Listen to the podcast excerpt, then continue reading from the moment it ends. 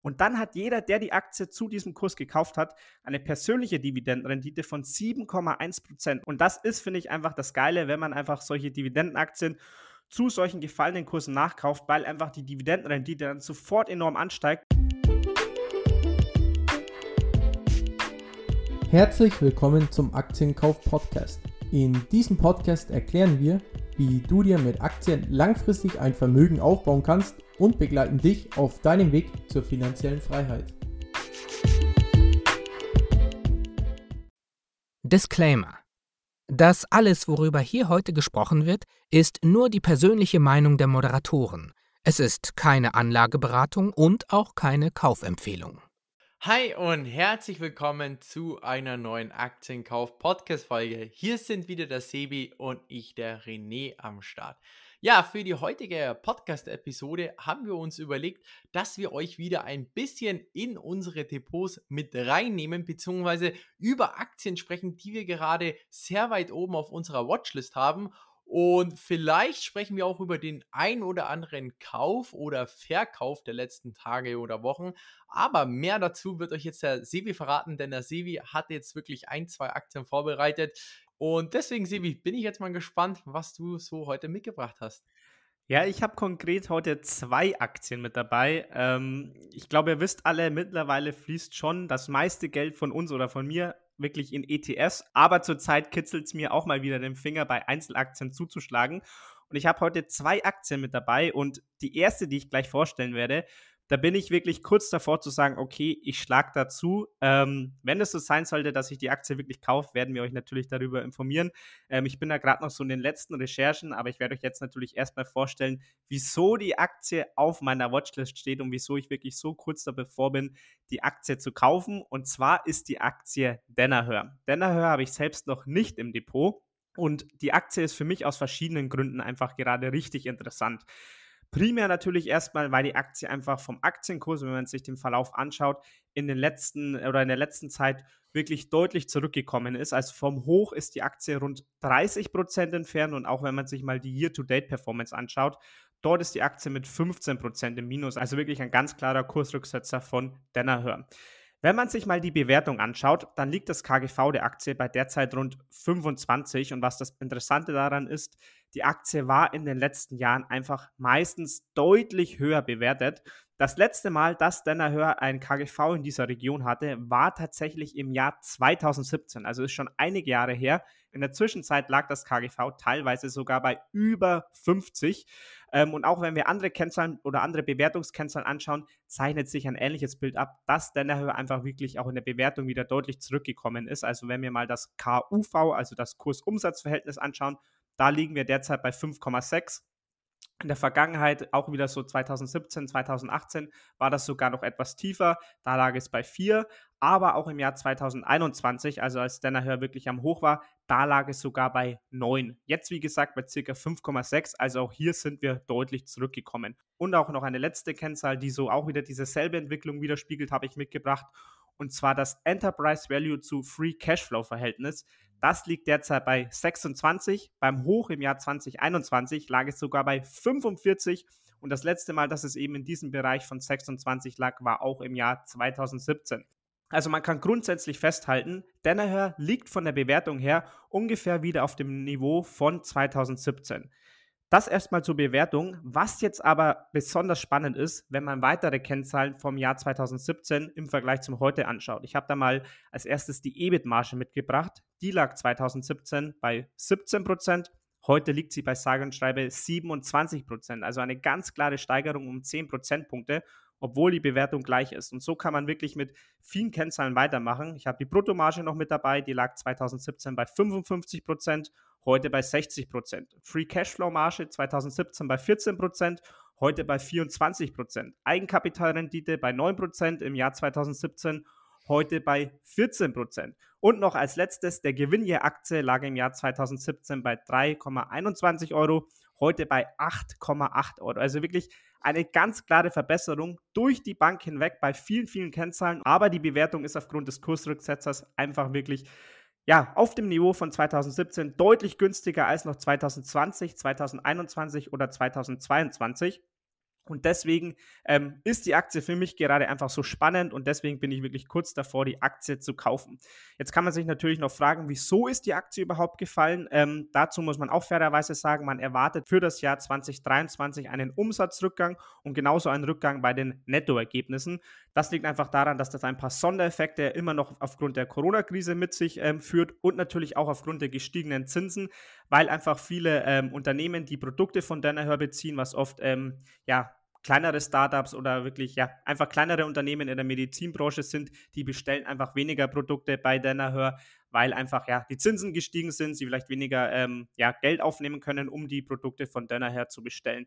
Aber das sind meiner Meinung nach einfach wirklich nur relativ kurzfristige ähm, Entwicklungen. Ich glaube, dass bei Danaher trotzdem langfristig alles intakt ist und dass einfach die Bewertung gerade wirklich sehr fair ist und deswegen ist die Aktie für mich gerade so interessant und wie gesagt, ich kann es nur nochmal wiederholen, ich bin wirklich ja, mehr oder weniger im Abschluss der Recherchen und ich überlege wirklich hier die Aktie zu kaufen. Wenn es uns sein sollte, werde ich natürlich euch alle hier im Podcast auch nochmal darüber informieren. Ja, auf jeden Fall eine sehr interessante Vorstellung, Sebi. Ich muss ehrlich gesagt gestehen, dass ich mir Danaher noch nie genauer angeschaut habe. Vielleicht könnten wir ja auch mal eine Einzelaktienanalyse über Danaher machen, wenn du schon sagst, dass ja die Aktie aktuell fundamental unterbewertet sein könnte. Ähm, du hast es, glaube ich, ganz kurz angesprochen. Danaher ist aus dem Gesundheitssektor, oder? Also profitiert dann letzten Endes vom demografischen Wandel. Und wie bist du eigentlich auf die Aktie gekommen, Sebi? Genau, Danaher ist im Gesundheitssektor aktiv und ich glaube auch, dass Danaher oder dass das Geschäftsmodell einfach langfristig enorm gut aufgestellt ist und dass es eben, wie ich schon gesagt habe, auch eben gerade deswegen, obwohl es jetzt vielleicht mal in diesem Geschäftsjahr einen kleinen Dämpfer gibt, langfristig gar kein Problem ist, weil diese Branche, glaube ich, einfach weiterhin sehr, sehr zukunftsträchtig ist, weiterhin wachsen wird und so weiter.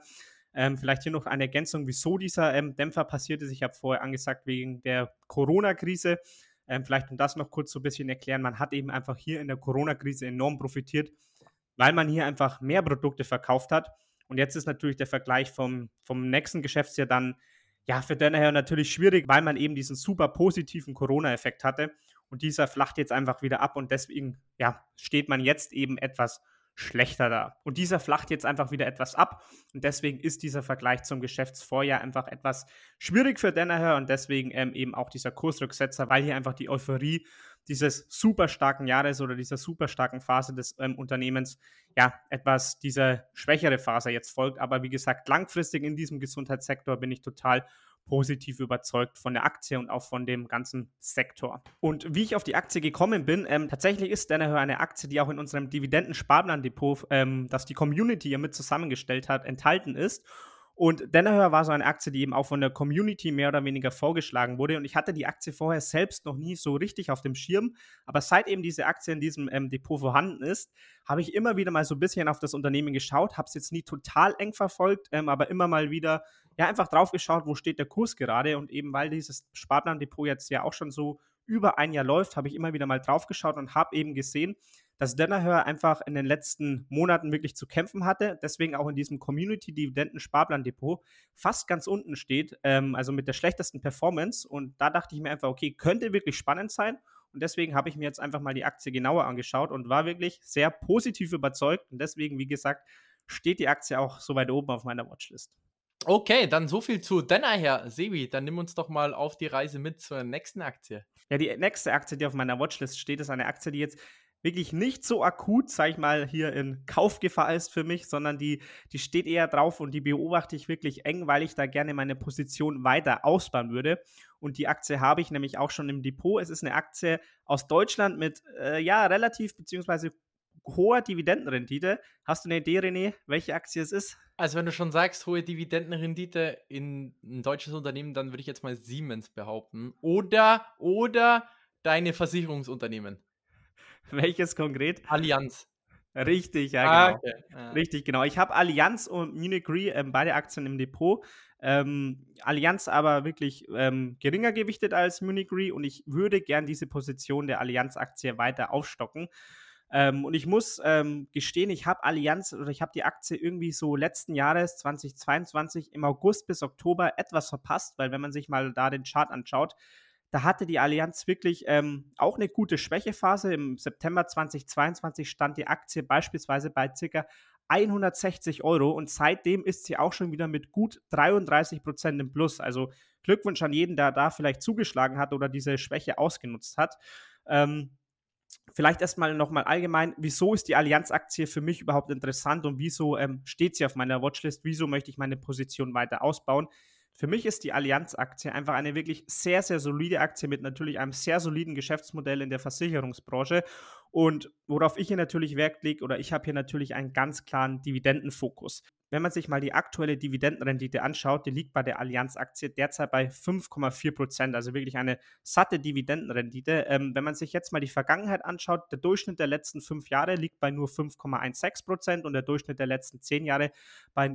5,06 Prozent. Also wirklich auch jetzt mit 5,4 Prozent ist die Dividendenrendite wirklich sehr attraktiv. Wenn man sich jetzt mal noch die Ausschüttungsquote anschaut, die liegt ähm, auf Sicht von einem Jahr bei 69 Prozent, geklettert auf drei Jahre bei 65 Prozent. Also auch hier ist definitiv definitiv noch Luft nach oben bei diesem deutschen Versicherungskonzern. Und das Schöne an solchen ähm, Dividendenaktien ist und wieso und wieso sie eben auch auf meiner Watchlist steht, dass man, finde ich, hier einfach Schwächephasen immer toll ausnutzen kann, weil eben dann nicht nur der Kurs natürlich ansteigt, sondern auch die Dividendenrendite, die persönliche. Auch das habe ich mir mal angeschaut. Derzeit, wie gesagt, liegt die Dividendenrendite bei ca. 5,4 Prozent. Also ganz einfach errechnet natürlich aus der aktuellen Dividende von 11,4 Euro geteilt durch den Kurs von 212 Euro sind eben diese 5,4 Prozent. Wenn man jetzt aber zum Beispiel, wie ich vorher angesprochen habe, diese Schwächephase im September 2022 ausgenutzt hat und die Aktie für 160 Euro gekauft hat, dann teilen wir wieder die 11,40 Euro durch den damaligen Kurs von 160 Euro. Und dann hat jeder, der die Aktie zu diesem Kurs gekauft hat, eine persönliche Dividendenrendite von 7,1 Prozent. Und das ist, finde ich, einfach das Geile, wenn man einfach solche Dividendenaktien zu solchen gefallenen Kursen nachkauft, weil einfach die Dividendenrendite dann sofort enorm ansteigt und die Dividende ja einfach bei einer Aktie wie Allianz einfach sicher ist, sehr zuverlässig gesteigert wird und das ist einfach das Tolle und deswegen habe ich Allianz eben jetzt genauer auf meiner Watchlist, um einfach ja drauf zu schauen, wenn die Aktie mal wieder etwas fällt, um nicht wieder so eine Phase zu verpassen und meine Position dann einfach weiter aufstocken zu können. Und dann vielleicht noch ein allerletztes Wort nochmal, ähm, wieso ich jetzt gerade nicht unbedingt zukaufe. Ähm, obwohl die Aktie mit der Dividendenrendite natürlich ganz klar überzeugen kann und diese auch höher ist als in der Vergangenheit. Ähm, da ist einfach der Grund, dass die Bewertung jetzt nicht gerade unbedingt super günstig ist. Also Allianz ist jetzt nicht irgendwie total teuer bewertet, aber es ist eben auch nicht so eine Situation wie jetzt im September 2022. Also gerade steht das KGV bei ungefähr 13. Wenn wir uns mal die letzten Jahre anschauen, da lag das KGV meistens im, ja, im Bereich von 10 bis 12. Also wirklich hier eher eine etwas minimal teurere Bewertung. Ähm, deswegen, wie gesagt, steht die Aktie nur auf meiner Watchlist. Und mein persönlicher Kaufkurs, ab wann die Aktie für mich einfach wirklich wieder interessant werden würde, wäre so bei circa ab 175 Euro bis 170. Bei 165 würde ich definitiv zuschlagen. Also so in diesem Bereich von 165 Euro bis 175 Euro würde ich definitiv über einen Kauf nachdenken. Wie gesagt, derzeit steht sie deswegen nur auf meiner Watchlist. Ich hoffe, dass die Aktie irgendwann mal wieder auf dieses Niveau zurückkommt. Ähm, wenn nicht, werden sich definitiv wieder andere Chancen ergeben. Wenn sie aber zurückkommt, dann werde ich meine Position weiter aufstocken. Okay, spannend. Also ich sag mal so, Allianz ist jetzt eine Aktie, in die ich wahrscheinlich selbst nicht investieren würde, genauso auch wie Munich Re. Hat nichts damit zu tun, dass es vielleicht schlechte Unternehmen sind, aber ich muss auch ganz ehrlich sagen, ich kenne mich nicht aus in der Versicherungsbranche, sehe wie du auf jeden Fall etwas besser als ich und deswegen lasse ich da trotzdem meine Finger von, aber natürlich anhand der Dividendenrendite als Dividendenjäger ähm, ist es natürlich keine schlechte Alternative. Jetzt kommen wir mal auf meine Aktien zu sprechen, die ich auf der Watchlist habe und nehme euch auch noch ein bisschen mit in Sachen Käufe und Verkäufe bei mir in den letzten Tagen, Wochen. Ihr werdet es ja auch ähm, von der Podcast-Folge der letzten Tage mitbekommen haben bei PayPal, dass ich hier auf jeden Fall nachgelegt habe. Und auch bei einer anderen Aktie habe ich wieder ein bisschen nachgelegt und zwar 3M.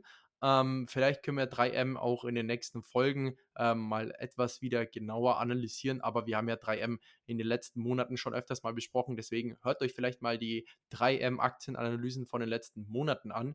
Und verkauft habe ich tatsächlich auch Aktien und zwar von einem Unternehmen namens Shell. Ähm, ich habe es einfach so gemacht, dass ich Shell verkauft habe, weil Shell bei mir enorm hoch gewichtet war. Ich habe während der Corona-Krise wirklich eigentlich fast ins fallende Messer dauernd gegriffen und ich habe mich immer wieder geärgert, warum bin ich eigentlich so blöd und, und investiere eigentlich in Shell. Die Aktie sinkt eigentlich immer, äh, immer weiter und ich dachte mir immer so, ey, Shell ist ein Dividendenkönig und anhand der jetzigen Dividendenrendite ist die Dividendenrendite bei, keine Ahnung, 12 bis 14 Prozent, bis es dann letzten Endes hieß, okay, Shell wird die Dividende kürzen, es ist kein Dividendenkönig mehr und noch mehr Leute haben dann letzten Endes äh, die Shell-Aktie verkauft und anfangs dachte ich mir so, hm, soll ich die Aktie mit Verlusten verkaufen? Aber ich muss ehrlich sagen, ich bin froh, dass ich eben Shell behalten habe und konnte die eben jetzt, ähm, beziehungsweise konnte ähm, große Anteile an Shell ähm, für einen Verdopplungskurs ähm, verkaufen. Also ich habe die Aktien letzten Endes für den doppelten Preis verkauft, als ich sie gekauft habe. Ich habe immer noch ein Drittel der Shell-Aktien bei mir im, im Portfolio, aber überlegt mir auch, diese zu verkaufen. Hat jetzt nichts damit zu tun, dass ich nicht mehr überzeugt bin von Shell, sondern weil ich mir einfach sage, ey, ich habe mir damals Shell gekauft, einfach aus Grund, aufgrund der Dividendenrendite und weil eben die Aktie so stark abgestraft war und letzten Endes ähm, würde ich das Geld ganz gerne nehmen und eher meinen Vanguard ähm, High Dividend ETF weiter auffüllen. So viel zu meinen Verkäufen und Käufen. Eventuell kann es auch bald sein, dass ich meine Adobe-Aktien wieder verkaufe. Ähm, einfach deswegen, weil die Aktie seit unserer Aktienanalyse wirklich sehr gut gelaufen ist und ich habe mir ja auch ähm, damals, ähm, als wir die Aktie analysiert haben, äh, haben, gesagt, dass ich mir die Aktie kaufen werde oder dass ich sie mir schon gekauft habe. Und seitdem ist die Adobe-Aktie schon um 40% gestiegen. Wenn sie dann die 50, 60% Rendite knackt, denke ich schon, dass ich die Gewinne mitnehme, weil ich sage mal so, innerhalb von einem halben Jahr 50, 60% aus seinem Geld zu machen, ist natürlich auch nicht ganz verkehrt. Es kann auch sein, dass ich mich vielleicht auch wieder von ein paar Coinbase-Aktien trenne Falls ihr euch mal den Chart angeschaut habt, also Coinbase ist ja wirklich eine sehr wilde Aktie. Im letzten Monat ist die Aktie wirklich um 90% gestiegen. Wahrscheinlich auch aufgrund der Gerüchte vom äh, Bitcoin-ETF ähm, vom BlackRock. Und BlackRock äh, möchte ja auch mit Coinbase zusammenarbeiten. Und ähm, ja, eventuell nehme ich hier vielleicht ein paar Gewinne mit, aber letzten Endes möchte ich auch bei Coinbase vertreten sein, weil ich trotzdem auch langfristig in Kryptowährungen ähm, ja, glaube. Deswegen sind das so Aktien, wo ich schaue, hey, hier nehme ich vielleicht ein paar Gewinne noch mit. Ansonsten auf der Watchlist, um Aktien zu kaufen, habe ich eine, ich würde schon sagen, Value-Perle, beziehungsweise auch allgemein, wenn wir uns jetzt gerade die Aktien anschauen. Sebi, ich habe so ein bisschen das Gefühl, dass gerade wieder sehr viel Aufmerksamkeit in die Tech-Aktien fließt, wie jetzt zum Beispiel äh, Apple und Nvidia aber auch wieder sehr viel Geld aus so Value-Titeln wie beispielsweise Coca-Cola etc. fließt. Also es gibt schon wieder einen kleinen Switch, oder Sevi? Habe ich tatsächlich auch das Gefühl, auch wenn man sich so ein bisschen den Tenor im Internet anschaut, worauf der Fokus liegt, ähm, da merkt man schon, vor allem natürlich durch diesen KI-Boom, wo so das Interesse der Anleger gerade hingeht. Deswegen habe ich auch so ein paar Aktien im Blick. Man muss aber trotzdem dazu sagen, zumindest bei vielen Aktien, die ich mir mal angeschaut habe, sie sind jetzt trotzdem noch nicht günstig bewertet. Also ich hatte zum Beispiel auch mal ne, so Johnson Johnson angedacht, mir mal angeschaut, okay, die sind eigentlich auch gut gefallen so. Ähm, ich glaube, ich müsste jetzt nochmal nachschauen, 13, 14, 15 Prozent dieses Jahr. Mhm. Ähm, ich hoffe, ich vertue mich nicht, aber es hatten auch jetzt nicht tolle Performance dieses Jahr. Wenn man sich dann aber mal die Bewertung anschaut, die sind schon trotzdem noch knackig bewertet. Aber mhm. Vielleicht geht das Ganze noch ein bisschen weiter, vielleicht wird dieses ganze Tech-KI-Thema noch weiter gespielt, ähm, vielleicht werden die Zinsen eben nicht weiter angehoben und dann steigen vielleicht die Tech-Aktien noch weiter und vielleicht sinkt das Interesse dann noch weiter bei den Value-Titeln. Das wäre natürlich hervorragend, ähm, wenn man dann mal wieder bei ein paar dieser, ja, dieser tollen Aktien, wie du schon gesagt hast, Coca-Cola, Procter Gamble, Johnson Johnson, PepsiCo, wie sie alle heißen, wenn man hier mal wieder etwas günstigere Kurse sehen würde. Ja, das denke ich auf jeden Fall. Also ähm, jetzt auch die Aktien, die ich euch kurz und knackig vorstellen werde, ähm, wird man auch sehen, ey, das sind ja eigentlich komplette Value-Titel und hier fließt so ein bisschen das Geld auf jeden Fall raus. So, eine Aktie, die ich mitgebracht habe und die wirklich wahrscheinlich unter dem Radar von vielen Leuten ist, ist Walt Disney. Ich meine, mhm. jeder von euch kennt Walt Disney und ich denke, jeder von euch hat schon mal einen Film produziert von Walt Disney gesehen und die Aktie hat sich seit 2021 fast halbiert.